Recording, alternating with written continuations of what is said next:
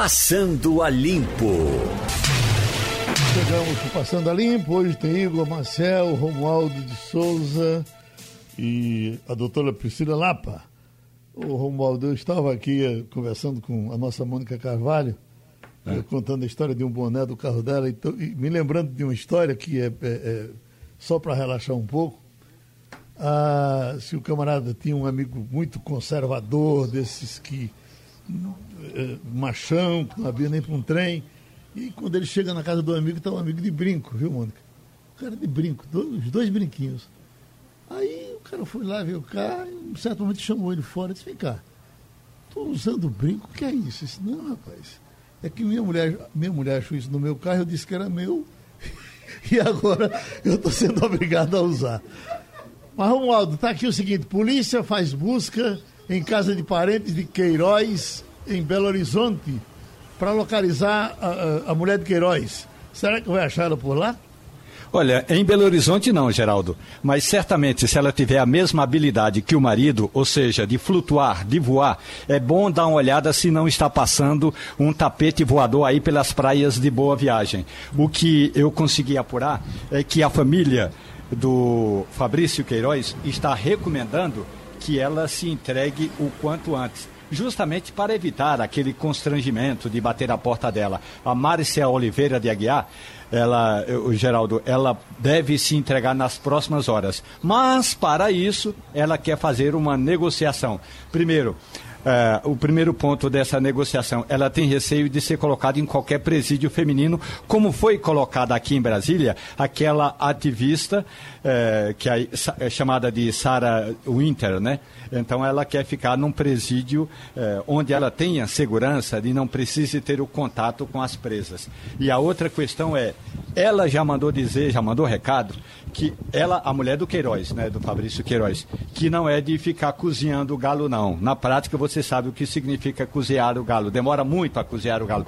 Ela disse que se eh, tiver de se entregar ou se for presa, ela vai contar o que sabe, Geraldo.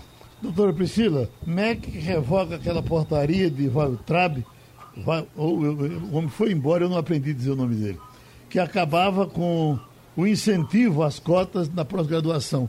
Eu acho que isso era tão claro que ia cair, mesmo assim ele insistiu, ele procurou fazer errado do começo ao fim. Né? Agora eh, foi corrigido, acho que já havia uma reação da oposição, mas o próprio MEC voltou atrás. Então, o Igor Marcel.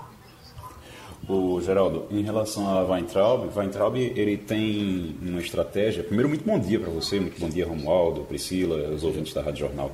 Mas o Weintraub ele tem uma estratégia muito parecida com a estratégia de Bolsonaro e ele tomou para si essa estratégia, que é de tomar atitudes que escandalizam a maioria, mas que ele fala para um determinado grupo, que é o grupo que ele quer atingir é o grupo que ele quer que concorda, que ele sabe que concorda com aquilo. Então, no momento em que ele faz isso, qualquer atitude que ele toma nesse sentido, atitudes mais radicais, mesmo as que ele sabe que vai ser derrubadas, e ele espera que sejam derrubadas, porque no momento que ele que é derrubada, ele fica com a imagem de perseguido. Oh, eu sou uma pessoa que quer mudar o Brasil e esse o, o, o, o sistema não deixa, o establishment não deixa. Então, o Weintraub tem trabalha dessa nessa mesma estratégia, nessa mesma sintonia que Bolsonaro. Bolsonaro faz isso também para os agora 20% de popularidade de eleitorado que ele tem. O, o, o Romualdo vai, vai, ele disse que ele sonhava em ser governador de onde, eh, Romualdo? Não, eu, eu sei que ele sonhava, era a Casa Civil da Presidência da República. Tanto é que quando ele entrou no governo, ele foi ser secretário executivo da Casa Civil. No, no início da gestão do presidente Jair Bolsonaro, o ministro da Casa Civil era Onyx Lorenzoni. E ele, o Weintraub, era o secretário executivo, ou seja, o número dois. Agora, o cabra que não consegue nem pedir uma comida mexicana nos Estados Unidos vai passar fome. Ele colocou isso, ele postou ontem nas redes sociais, viu, Priscila Lapa, que estava passando necessidades. Agradeceu o apoio e a generosidade de muita gente, as orações dos brasileiros e disse o seguinte: olha, quanto à culinária internacional, ontem eu fiquei tentando comer uns tacos, ou seja, aquela comida mexicana apimentada acabou. É, eh, se refestelando, eh, se empanturrando de franguinhos, asinhas e coxinhas de frango, porque é mais fácil pedir coxa, coxa de frango do, te, do que taco eh, na, nos Estados Unidos, Geraldo. Eu estou lendo aqui que ele, ele, ele, ele tinha na agenda ainda o desejo de ser governador de São Paulo. É, exato. Uhum. Ele, queria, ele queria ser governador de São Paulo. Disse que. Ele chegou a dizer a algumas pessoas, agora recentemente, antes de. Quando estava no meio daquela confusão, e quando, não sei se vocês lembram, naquele dia que ele foi fazer aquele depoimento que ele entregou por escrito na Polícia Federal, quando ele saiu, tinha um grupo de apoiadores do lado de fora, o pessoal botou ele no braço, saiu dançando com ele. Aquilo ali é exatamente um grupo que eles tinham chamado para poder dar apoio a ele, para ver se tinha condição ainda de trabalhar alguma coisa para o futuro, porque o, o objetivo dele era ser governador de São Paulo. Agora, São Paulo, não, mas se ele fosse para o Rio, nós elegia ele. Olha, você vai estar com o ministro José Múcio Monteiro, não é, Geraldo Freire? Vamos. Tem uma questão importante, é que o Tribunal de Contas pediu ao TCU para que investigue se houve alguma facilidade para que Weintraub entrasse nos Estados Unidos. É bom lembrar que ele saiu do Brasil com passaporte diplomático, ou seja, com passaporte de ministro. Tem certas regalias. Então o Tribunal de o, o Ministério Público de Contas quer saber se houve quem pagou a passagem dele, por que, que ele usou o passaporte diplomático e se houve alguma regalia. Alguma regalia a gente já sabe, porque ele chegou lá e não entrou na quarentena como como todo mundo tem de entrar. E aí mais, depois de botar o pé nos Estados Unidos, levantar, hastear a bandeira de, do tio Sam, aí o Weintraub foi exonerado ministro da Educação. Então tudo isso precisa ser explicado e vai caber ao Tribunal de Contas da União cobrar explicações ao Ministério das Relações Exteriores, Geraldo. Para encerrar, doutora Priscila, o capítulo Weintraub, eh, eh, tem aqui Guedes espera eh, pressão contra Weintraub no Banco Mundial e não fará esforço para botar o ex-ministro. Imagine se esse negócio não der certo e ele tiver que voltar para trás, hein? Pois é, bom dia Geraldo, bom dia a todos. Ao que tudo indica, ele é um personagem político que virou a página, né? Tudo indica que a forma como se deu a saída dele foi justamente tentando um, um colchão para amortecer todos esses problemas nos quais ele próprio se meteu, né? É um ministro com uma característica, né, era um ministro com uma característica muito parecida com o estilo Bolsonaro de atuar no conflito. E agora o discurso da vitimização cai como uma luva, né? Isso é muito comum em atores políticos no Brasil que quando são impelidos a responder pelas suas atitudes, se colocam na condição da vítima, né? A vítima de uma conspiração, a vítima dos inimigos, né, que, que ele, só por defender o Brasil, ele colecionou uma gama de inimigos, mas isso é sim um ponto de vulnerabilidade e de desgastes para o governo. Desgaste, diga-se de passagem, completamente desnecessário. Né? Ele poderia ser alguém que poderia ter deixado um legado interessante, alguém que tem informação para isso, mas obviamente que as suas posturas político-ideológicas acabam, acabaram ofuscando qualquer possibilidade de uma contribuição mais efetiva, né, como ministro da Educação. Então, eu acho que a tendência é que o governo tente botar panos mornos aí para que rapidamente as pessoas esqueçam dessa saída triunfante dele aí do, do Ministério da Educação. Agora, como o próprio Romualdo falou, as perguntas precisam ser respondidas e as pessoas precisam compreender que as ações dos atores elas não passam mais despercebidas. Né? Existe hoje todo um sistema de controle social, de controle institucional sobre a ação dos atores públicos e eles vão precisar responder sempre por isso. Ainda que a gente esteja acostumado com a cultura de tudo terminar em pizza, mas não é um ato banal, é a saída de um ministro que só foi exonerado depois que estava fora do país, utilizando a prerrogativa de um passaporte diplomático, tudo isso precisa sim de esclarecimento e não adianta usar só a narrativa de que é uma tentativa dos inimigos de deslegitimarem mais uma vez o governo Bolsonaro. O Romualdo, tem prazo para se anunciar o, secretário do Paraná como ministro? Ele está tão quente como, como disseram até ontem. Uh, ele, é, ele é secretário de Educação no Paraná, é secretário do Filho de Ratinho e, e está na bica para ser ministro?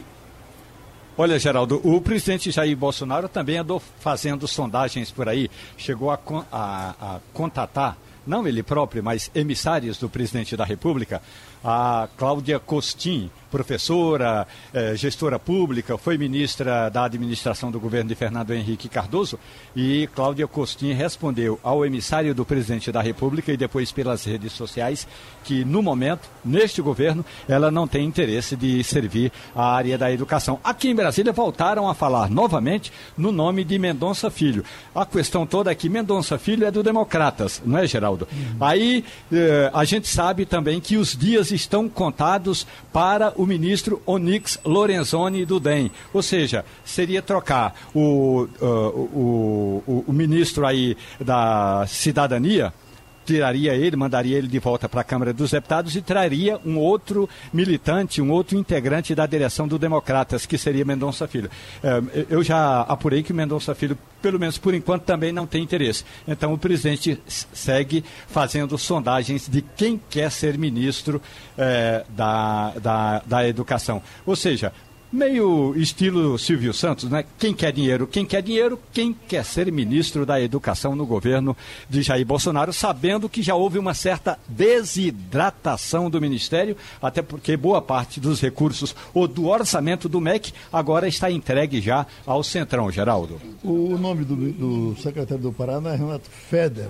O que se descobriu ontem é que ele foi doador da campanha de Dória uh, teria dado 150 mil reais para a campanha de Dória e, e, é bem possível que, tomando conhecimento disso, uh, Bolsonaro tenha desistido dele.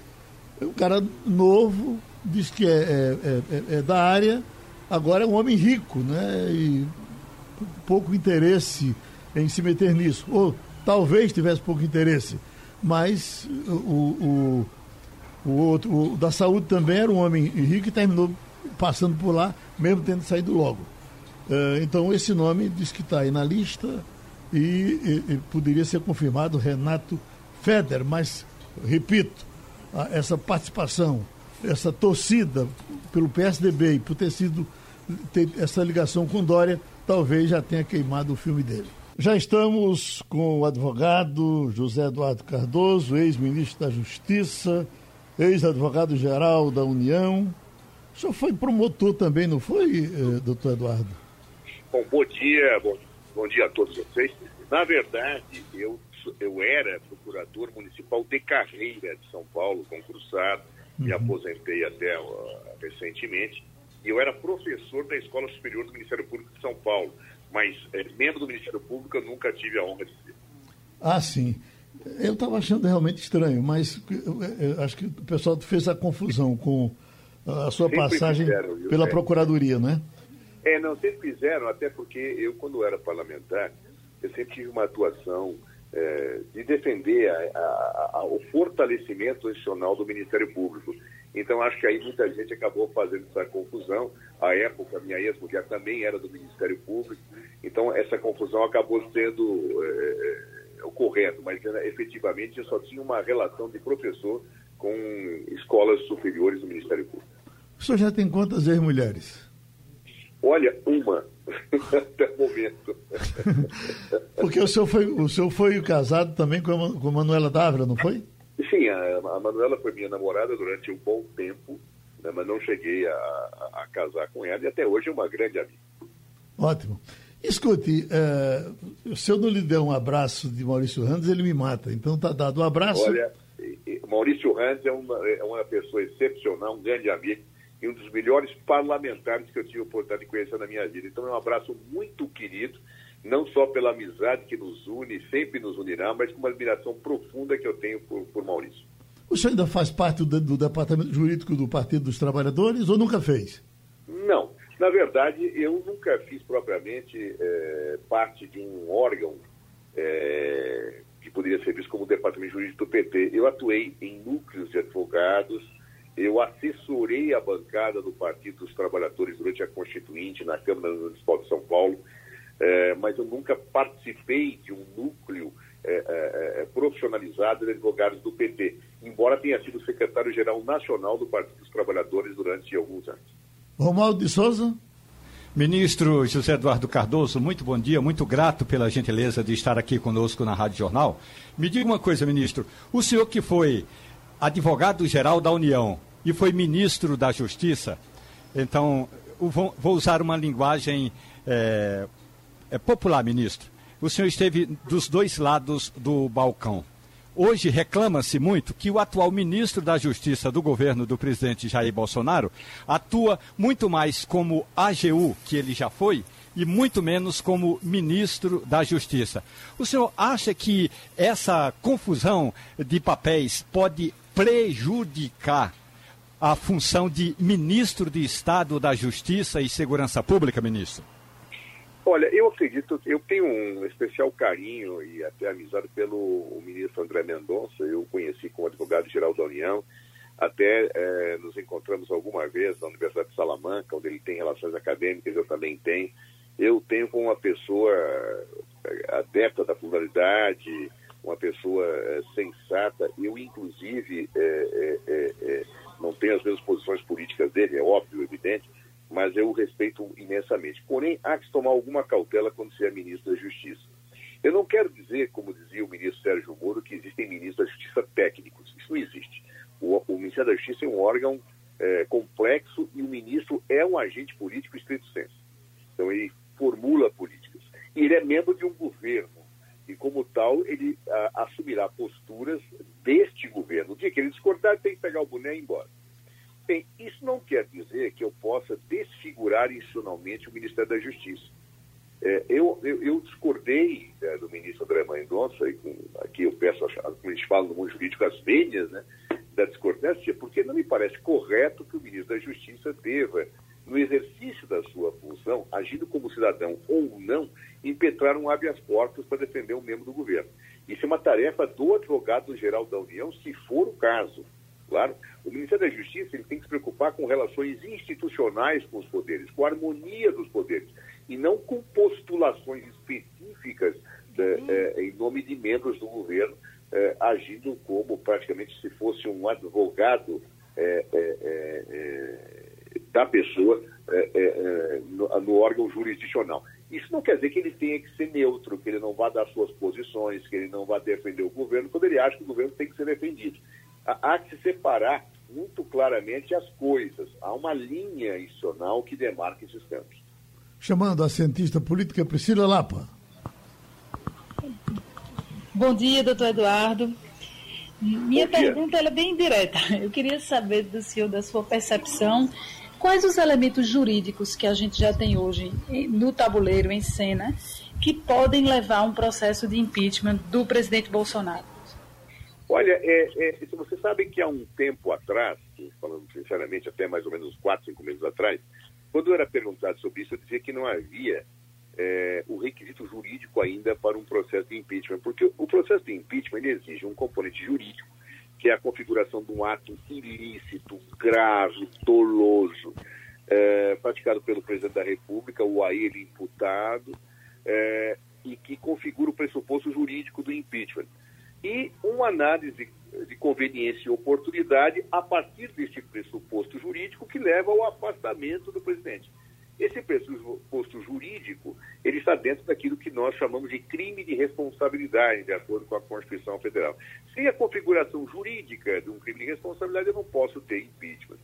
É, e há quatro, cinco meses atrás, eu achava que não estava dado, porque eu via muita, muita situação de irrazoabilidade do governo, via um perdão da expressão, algumas asmices praticadas, via algumas situações demenciais praticadas, mas eu não via a configuração de crime de responsabilidade. Porém, a partir de um certo momento, quando o presidente começa a participar de convocação de atos democráticos, quando ele começa a apoiar esses atos, quando ele começa a se confraternizar com pessoas que querem a extinção do Supremo Tribunal Federal e do Poder Legislativo, quando ele se confraterniza com pessoas que defendem uh, o ato número 5, quando ele tenta assumir o controle da Polícia Federal para direcioná-la na perspectiva de fazer com que uh, os seus amigos não sejam investigados, seus inimigos sim.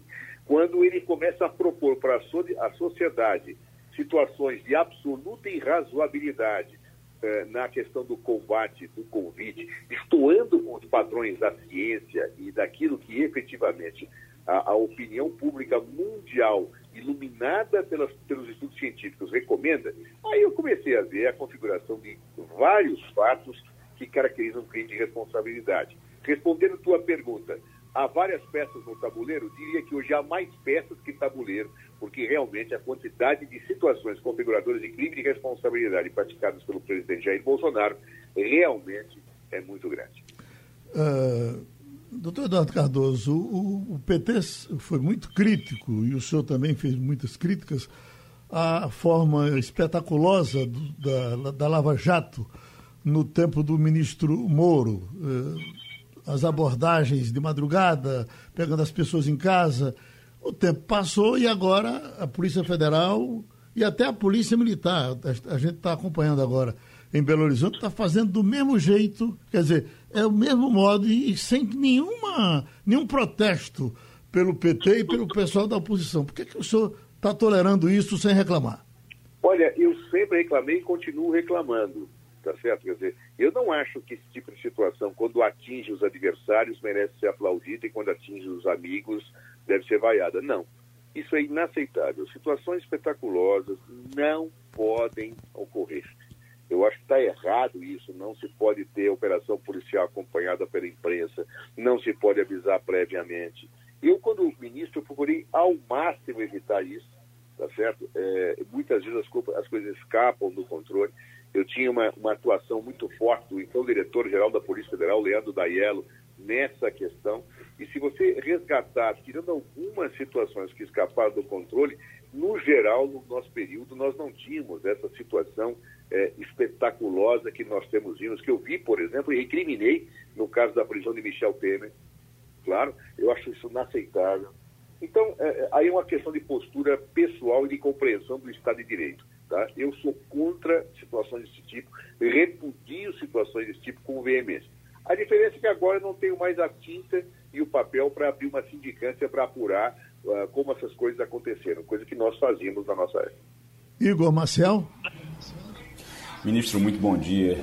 A gente tem acompanhado o, ex-ministro Sérgio Moro, que esteve também no Ministério da Justiça. Ele tem tentado, primeiro ele saiu, disse que ia tentar trabalhar como advogado, e aí lá é, tem um período que ele, uma quarentena que ele tem que fazer em relação ao governo, não pôde trabalhar. É, depois apareceu um grupo, e tem um grupo de advogados, e a informação é que esse grupo de advogados está se organizando para dificultar os projetos projetos profissionais do ex-ministro Sérgio Moro. Não deixar que ele trabalhe como advogado, não deixar que ele consiga emprego fora ou consiga trabalhar realmente na área jurídica. E eu queria saber se o senhor concorda com isso, porque um, um dos é, organizadores desses, de um desses grupos, inclusive, é Marco Aurélio de Carvalho, que é seu sócio, ele é apresentado como seu sócio. O senhor concorda com isso? Olha, eu acho que nós temos que ver exatamente o que está sendo feito. O Grupo Prerrogativas, que é um grupo que hoje reúne grandes advogados, grandes operadores de direito, e um dos coordenadores é o Marco Aurélio Carvalho, que é meu sócio no escritório de São Paulo, sim, ele surgiu por minha causa. Então, eu tenho uma ligação virical com esse grupo, porque foi no momento em que eu era advogado-geral da União, e o então advogado-geral da União, eu deixei de ser advogado-geral da União, e com a subida do governo Temer, continuei como advogado privado de Dilma Rousseff. E durante a defesa, é, eu várias vezes falei e tenho convencimento que o impeachment foi um golpe. É, o então advogado-geral da União que assumiu, o doutor Fábio Osório Medina, resolveu abrir uma sindicância dizendo que ao usar a palavra golpe, eu tinha incorrido num ato de improbidade, esquecendo que a advocacia é inviolável é, na, nos termos da Constituição Federal e que eu tenho liberdade de fazer a defesa usando as palavras que achar é, devidas para rotular os fenômenos jurídicos que é, efetivamente são tratados a defesa. Naquele momento, vários advogados, entre os quais o professor Celso Antônio Bandeira de Mello, ilustre jurista e outros, é, se uniram na defesa das prerrogativas do advogado, é, no caso era eu, e criou-se o grupo Prerrogativas. Por isso é o nome Prerrogativo. Então eu tenho uma história a desenvolver é, é nesse campo. Claro, e hoje o que se discute não é prejudicar Sérgio Moro na vida privada de forma nenhuma. Não é isso, ah, não, não tenha tal coisa, é outra coisa. O que se discute é que uma pessoa que teve uma postura como ele teve em relação a advogados, é, se seria legítimo exercer essa profissão nos termos da legislação que regula essa matéria. Ou seja, está se discutindo uma, quando for pedir a inscrição de Sérgio Moro, e aí nós temos posições favoráveis e contra, que ele não possa exercer a advocacia, ou pelo menos tem que dar algumas explicações para obter sua carteira de advogado. porque ele tratava advogados de forma. Oi, teve problema? Caiu a ligação do ministro? Eita. É, então, enquanto isso, vamos dizer mais alguma coisa, é, é, Igor? A gente está repondo com relação à operação, Não, só... a operação que está sendo uhum. feita Enquanto agora. volta. Hein? É, a operação? Sim. Ela está tá, tá rolando ainda sem resultado, né? É, tá ainda, acontece na casa de parente, né, da, do parente de Queiroz em Belo Horizonte, ainda não tem, como o Romualdo disse, a gente tem ainda, existe a expectativa de que a esposa de Queiroz se apresente hoje ainda, está querendo negociar, não sei se até que ponto a Polícia Federal vai aceitar negociar alguma coisa numa situação dessa, porque se ela está querendo negociar é porque está no Brasil e está acessível, a polícia pode encontrar. Bom, retomamos a, a conversa agora com o, o, ministro Eduardo Cardoso. Uh, tinha concluído já? Uh... Não, é, é, só concluído é o seguinte, no fundo é uma situação é, em que alguns advogados, e é uma discussão que se coloca, é, acreditam que se o doutor Sérgio Moro preenche os requisitos para o exercício da advocacia, depois de toda a postura que teve em relação à negação de prerrogativas, em relação à negação da atuação de advogados. Essa discussão que se coloca. Não se trata de prejudicá-lo na sua vida pessoal, é, ele terá os empregos que quiser, a atividade que bem entender. A questão é o exercício da advocacia nos termos da lei por um juiz que se comportou de forma arbitrária, que ironizava advogados em audiência, que não permitia acesso a advogados e que privilegiava o Ministério Público. Aliás, é, é só recentemente, quando ele estava uh, no inquérito, que eu vi utilizar o juiz Sérgio Moro a expressão paridade de armas. Eu até ri, porque era exatamente o que se pedia para ele como juiz e ele negava. Esse voto de desconfiança que o PT trabalha eh, no Supremo contra ele para desqualificar a Operação Lava Jato, o senhor está nesse, nesse projeto? Eu não estou participando deste processo, mas compartilho dessa opinião. Eu diria o seguinte: o combate à corrupção é absolutamente virtuoso. Eu passei muita, muito da minha atividade parlamentar é, combatendo a corrupção. É, e acho que isso é uma virtude, porque a corrupção é um grande malefício para a sociedade brasileira. Ela, inclusive, prejudica muito os mais pobres, e, e, e, à medida que dinheiro retirado dos cofres públicos é um dinheiro que efetivamente traz menos serviços públicos ou serviços públicos de pior qualidade. Então, nesse ponto, uh, uh, havia uma dimensão virtuosa na Lava Jato. Agora, não se combate a corrupção com arbítrio, prendendo-se pessoas arbitrariamente para fazer delações premiadas, condenando-se pessoas por convicções sem provas, negando-se a atuação de advogados, privilegiando-se uma das partes, que é o Ministério Público, como todo o conjunto de conversa da Intercept mostra, é, que foi a atuação de Sérgio Moro. Então, nessa perspectiva, me parece muito claro que devemos olhar caso a caso, mas em muitos dos casos em que Sérgio Moro atuou, ele atuou de forma parcial, midiática, é, informando a imprensa de situações que evidentemente deviam ser mandadas sob sigilo, como aconteceu num caso em que ele foi repreendido pelo Supremo Tribunal Federal, que foi a divulgação daquele áudio descontextualizado do diálogo mantido entre Lula e Dilma Rousseff.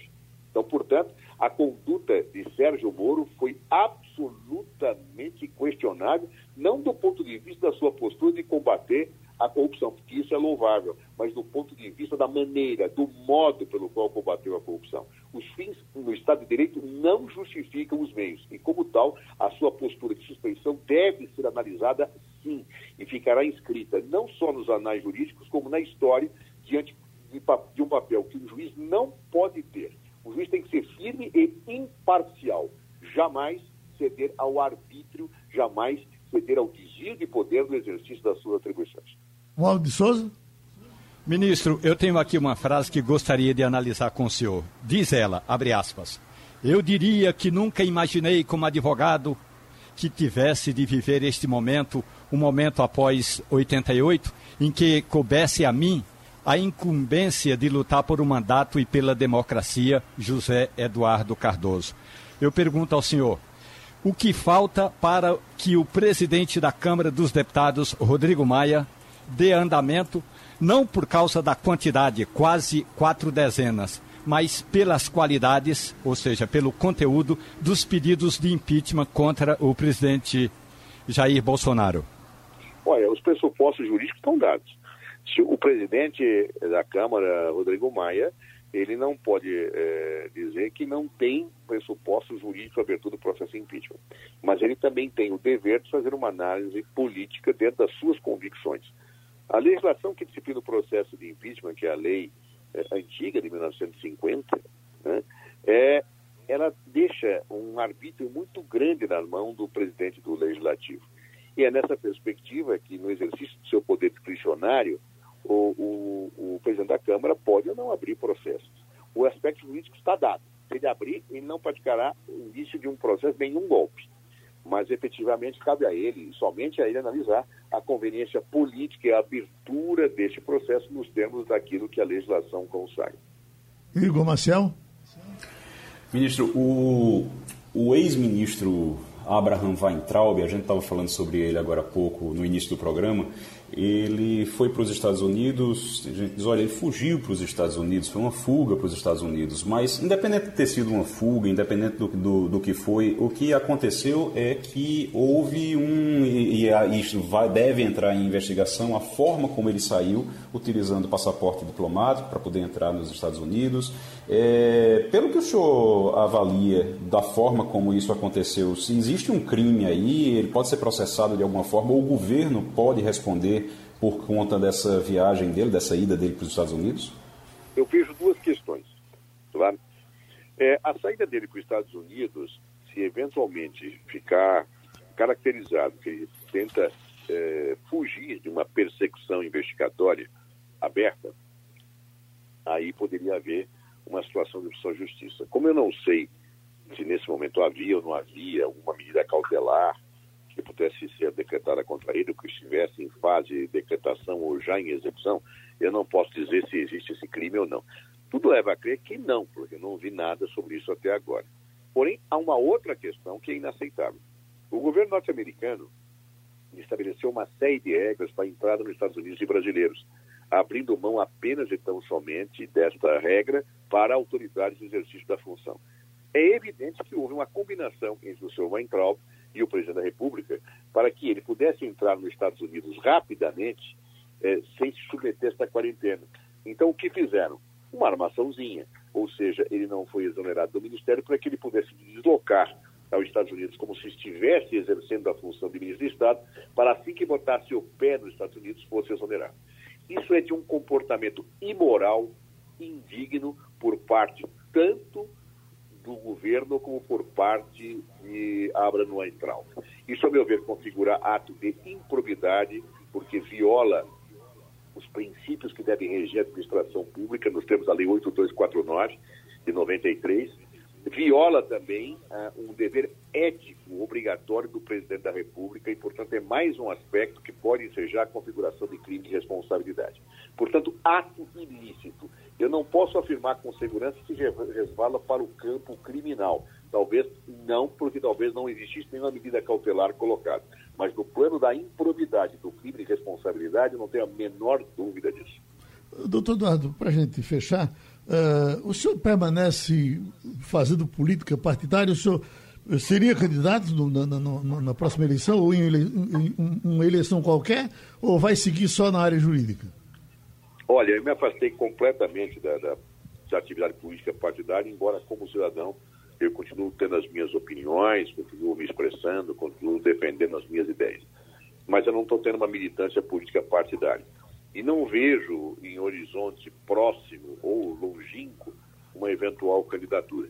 Muitos até me procuraram, é, eu até me senti muito honrado com isso, é, sugerindo meu nome para ser candidato à Prefeitura de São Paulo nesse momento, e eu declinei de qualquer possibilidade de discutir essa questão, porque eu estou concentrado na minha vida profissional como advogado e na minha vida acadêmica, ou seja, eu sou professor, nasci professor, não digo nasci professor porque ninguém nasce dando aula, né? Mas eu sou professor, não estou professor, é minha vocação, sou advogado, não estou advogado, os cargos públicos em que eu estive ao longo da minha vida efetivamente não integram a minha essência profissional. Então, nesse momento, depois de tanto atraso na minha vida acadêmica e na minha vida profissional como advogado, a partir de anos que, eh, que foram muito importantes para a minha vida na, na, na, área política, eu pretendo me dedicar à área acadêmica e à advocacia. É, por que é tão difícil, doutor Eduardo, ser estrela no PT? Sai de Lula, eles agora se agarram com Haddad, Haddad para aqui, Haddad para lá e tal, e fora disso não se fala mais ninguém. Que diabo tem o PT que é desse jeito? Olha, eu acho que, é, é, fazendo uma análise crítica, eu acho que o PT investiu muito pouco na formação de quadros ao longo do tempo, embora nós tenhamos grandes quadros nos dias atuais é, em todos os estados brasileiros.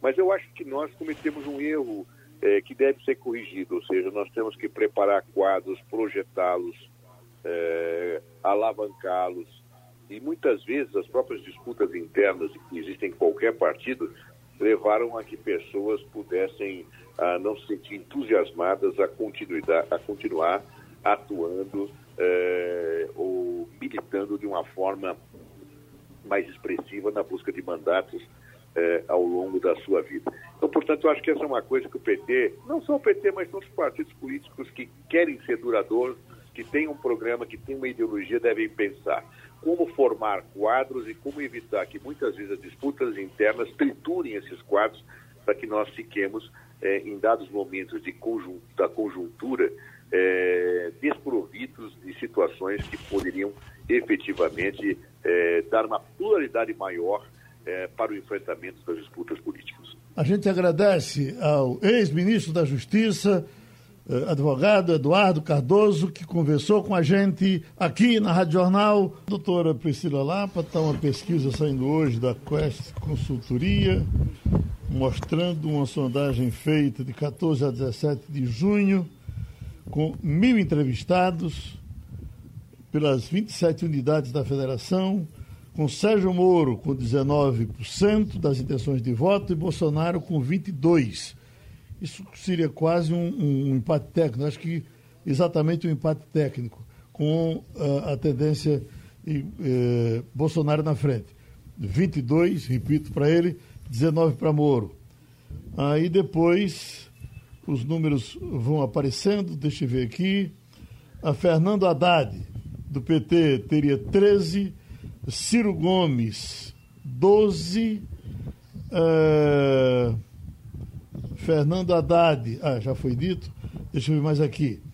Ah, o Hulk, Hulk até que andou num certo momento aí aparecendo bem, mas agora ficou com cinco. Então, me parece que estão colocando o Hulk no seu devido lugar. Uh, cinco. Uh, bolos, três, imagine. Bolo tem três e só tem dois de vantagem para Hulk, que chegou até a pintar bem um tempo desses aí. Dória não, não, não decola, tá, somente com dois. Bom, são esses os números pesquisados. A senhora estranha alguma coisa nessa pesquisa? Não, na verdade, assim, esse tipo de pesquisa tem que ter muito cuidado na análise, né? Ele representa, ao mesmo tempo, nada, né? Está muito distante ainda do contexto do pleito, né? Então a gente não pode tomar isso como verdade absoluta e descartar outras possibilidades do cenário eleitoral. Agora, obviamente, ela serve como recall, né, para demonstrar quem são os atores que nesse momento ocupam algum espaço na agenda do eleitor, né, na agenda do cidadão. E esse, esse, essa informação aí é fundamental para a gente perceber um pouco do efeito Sérgio Moro, né? que a gente não tem falado muito mais sobre esse tema, outros temas acabaram tomando conta né, do debate público, mas a gente mostra por, esse, por essa pesquisa que o Sérgio Moro é um ator político com muita credibilidade ainda perante a opinião pública e que o desenrolar das investigações e dos fatos que ele apontou em relação ao presidente Bolsonaro podem ser decisivos dentro da construção da reeleição do presidente Bolsonaro. Seria muito mais no sentido, apesar do próprio Sérgio Moro né, dizer que não tem essa pretensão efetivamente de disputar as eleições de 2022, mas ele pode ser um ator relevante, emprestando apoio, né, construindo o apoio a algum outro candidato e, de fato, demonstrando que o presidente Bolsonaro precisa, de repente, construir a sua própria pauta, a sua própria credibilidade em relação aos temas que ele tomava emprestado do Sérgio Moro. Né? Sérgio Moro veio para a candidatura de Bolsonaro justamente representar né, essa questão da credibilidade, do combate à corrupção, que é uma bandeira que possivelmente nas eleições desse ano, por exemplo, vão continuar tendo força, vão continuar interferindo nas decisões de voto.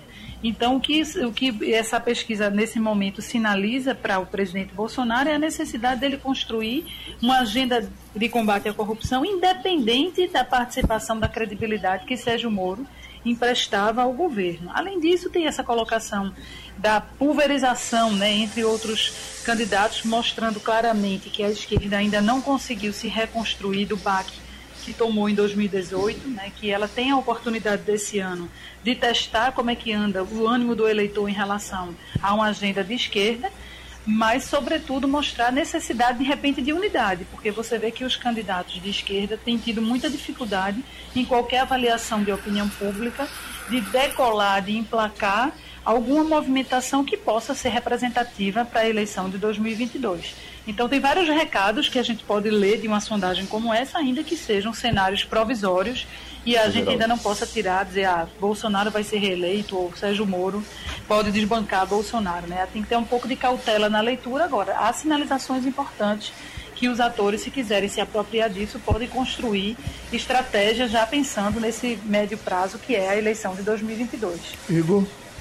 Ô, Geraldo, é, eu queria, eu primeiro eu concordo completamente com Priscila, porque a gente vê essas pesquisas com dois anos, dois anos e meio de antecedência para quem você votaria em presidente. Tem tanta coisa para acontecer daqui para 2022, ninguém sabe nem é, o que, é que vai acontecer daqui para lá, que é muito difícil realmente de você dizer. Agora, tem uma, uma, uma questão nessa pesquisa, Priscila, que eu queria que você comentasse que eu achei bem interessante, que é uma confirmação daquilo que a gente já vinha percebendo sobre a mudança no apoio a Bolsonaro. Você tinha um apoio maior entre pessoas com renda mais alta, pessoas com mais idade, e agora esse o melhor resultado de Bolsonaro é entre as pessoas que ganham até dois salários mínimos. Teve a questão do, dos 600 reais, do, do auxílio emergencial, e parece que Bolsonaro também está mudando um pouco o, o, sentido do trabalho dele. Ele começa mais a falar para esse público agora, para tentar segurar esse público. Você acha que ele consegue, que é um público que sempre foi mais à esquerda, sempre foi mais ligado ao PT, ele consegue realmente se sustentar com o apoio desse grupo? Olha, é um público ainda volátil e infiel, né? As eleições de 2018 mostraram que esse público foi decisivo, né, para a eleição de Bolsonaro e é para qualquer candidato, porque ele é majoritário, ele representa uma parcela muito significativa do eleitorado. Agora é um eleitor muito infiel a, a, bandeiras ideológicas. Não é o eleitor que vai se mobilizar por sinalizações de valores e simbolizações ideológicas. Ele é o eleitor do bem-estar, do eleitor que foca no seu bem-estar econômico, nas perspectivas que ele tem de melhoria da vida dele.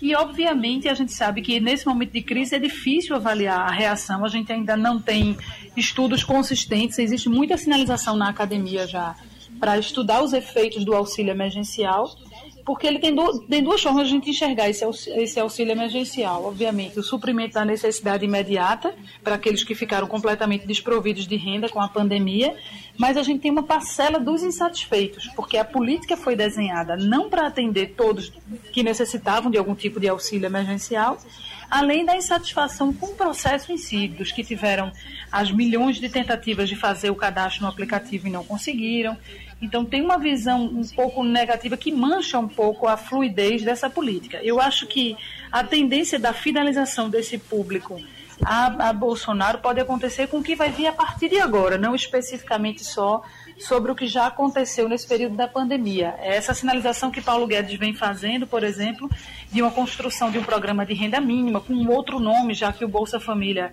já passa por um processo de desgaste da sua identidade, é muito associado ao governo PT. E desde o início do governo Bolsonaro, que é uma tentativa de não desqualificar totalmente o programa, porque você tem um contingente gigante de pessoas dentro do programa que seriam completamente né, ofendidas com isso né? Mas, por outro lado, precisa dar uma reformulada, até porque o programa atendeu uma necessidade de um período e hoje as necessidades se fazem completamente diferentes. Então, há sinalizações claras do governo Bolsonaro, que não havia no início do mandato, de que quer se comunicar com esse público. A propaganda sobre o efeito do auxílio já está na televisão, mostrando a comida na mesa. Isso é muito simbólico para para quem realmente dele necessita, né? para quem realmente se viu contemplado. Então, a transição desse processo de algo temporário para algo permanente pode ser decisivo na fidelização desse público, que, mais uma vez eu friso, não é um público atento a manifestações contra o Supremo Tribunal Federal, que não se mobiliza majoritariamente por essas questões ideológicas ou de valores, se mobiliza muito mais pela salvaguarda do seu bem-estar. E aí, obviamente, ele foi perdendo credibilidade, o governo Bolsonaro foi desidratando do ponto de vista da avaliação positiva, justamente nos segmentos do eleitorado que são mais atentos a essa agenda valorativa, que ficaram mais atentos às reações do governo em relação à pandemia, né, atentos a essa polarização que houve com os governadores no combate aos efeitos econômicos. E, então, é uma agenda, é um, é um, um segmento do eleitorado mais sensível a uma discussão mais ideológica. E aí, esse sim pode ainda mudar de lado, ainda voltar a apoiar o governo Bolsonaro, a depender também do que virá né, no pós-pandemia. Mas re realmente esse público da base da pirâmide, ele está no aguardo, ele está na esperança de que o governo ainda traga o tão sonhado bem-estar econômico que foi perdido não só pela pandemia, mas que já vinha tendo uma perda anterior. Né? Ele chama a atenção, inclusive, que essa pesquisa foi feita antes da prisão uh, de Queiroz. Fabrício. Não teve o reflexo dessa prisão. E eles uh, também destacam que, de, de acordo com a pesquisa, a desaprovação ao trabalho do presidente no combate ao coronavírus subiu de 47% para 59%. De 47% para 59% a desaprovação do trabalho do presidente na pandemia. Retomando com o Romualdo, está aqui a manchete do Romualdo. Bolsonaro cai e Moro sobe em popularidade nas redes após a prisão de Queiroz. Aí vem que na segunda-feira, ainda sem a sombra do escândalo que, que envolveu a família Bolsonaro, o presidente tem alcançado 79,3 pontos no ranking. Isso é uma pesquisa digital, índice de popularidade digital. Uh, aí vem, o principal beneficiado com a captura do amigo de Bolsonaro, de acordo com a Quest, foi Moro, que teve um incremento em sua presença digital, chegando a 41,4 pontos. O ex-juiz, que deixou o governo em abril, passou a criticar Bolsonaro, fechou a semana na terceira posição, porque na verdade se mostrava que nessa área Bolsonaro estava muito lá na frente. Essas pesquisas de, digita, de digitalização, Romualdo, do, uh, por esses meios, elas têm, têm muito valor, elas são muito facilmente manipuladas. Olha, Geraldo, eu vou lhe ser muito franco. Com todo respeito, eu considero o seguinte: no momento, o grupo do presidente, os apoiadores digitais do presidente da República, aqueles incentivadores, aqueles que, eh, na linguagem da tecnologia, startam informações, esse grupo está na moita, Geraldo. Está na moita porque boa parte está sendo investigada, outra parte teve de apagar conteúdo e um terceiro grupo está esperando parado para ver o que vai acontecer depois de, todo, de toda essa investigação. Então, é bom dizer que o grupo de apoiadores do presidente está, por enquanto, paralisado. O que, de certa forma, é, faz com que essas, esses comentários digitais tenham menos repercussão. Então, esse é um detalhe importante. A outra questão, Geraldo, é o seguinte: o presidente Jair Bolsonaro está na fase, nesta semana, não sei até quando vai durar a fase, mas está na fase dessa semana da chamada previsibilidade do presidente que está mais calmo, mais tranquilo, não está falando, não está atiçando, não está aguçando nada. Portanto, Bolsonaro estando um pouco mais eh, de quarentena nos seus conceitos, evidentemente, o prestígio dele nas redes sociais cai, Geraldo. É só dar uma olhada é, no, no trend de anotação do grupo de pessoas, ou, o, os assuntos mais comentados. Então, o presidente está sendo menos comentado no momento, Geraldo. Igor Marcial? Ô, Geraldo, tem um número sobre isso que Romualdo está falando, tem um número que reflete bem isso, que é o seguinte Quando o Queiroz foi preso, e por isso eu imagino que esses números da Quest, que é a, a pesquisa que a gente estava conversando agora, esses números foram de antes da prisão de Queiroz, esses números devem estar piores para Bolsonaro agora, porque você leva em consideração também as redes sociais. No Twitter, eu estava vendo um levantamento da Bytes, que é uma consultoria digital, a Bytes estava é, colocando que no dia da prisão de Queiroz, naquela quinta-feira, houve, e aí eles fazem o cálculo de quantas menções positivas ou negativas cada um personagem teve. No caso de Bolsonaro, foram 1 milhão e 400 mil menções negativas, ou seja, contra Bolsonaro, no dia da prisão de Queiroz. E a favor foram 75 mil. Então é 1 milhão e 400 mil contra 75 mil que foram favoráveis. É um massacre, realmente.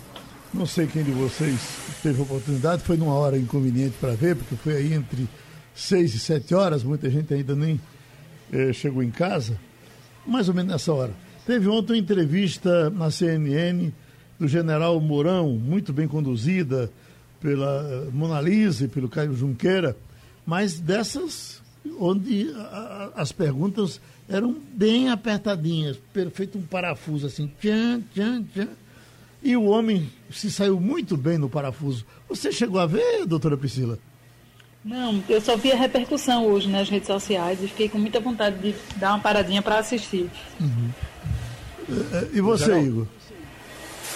Não, eu vou, eu vou até dar uma olhada. Eu também ouvi algumas pessoas comentando, vou dar uma olhada para ver, é, mas realmente não acompanhei não. Pois o Romualdo, ele foi encostadinho, encostadinho, encostadinho, mas consegue, consegue sair da, com as respostas com uma, com uma uh, esperteza que pouca gente tem. Oi.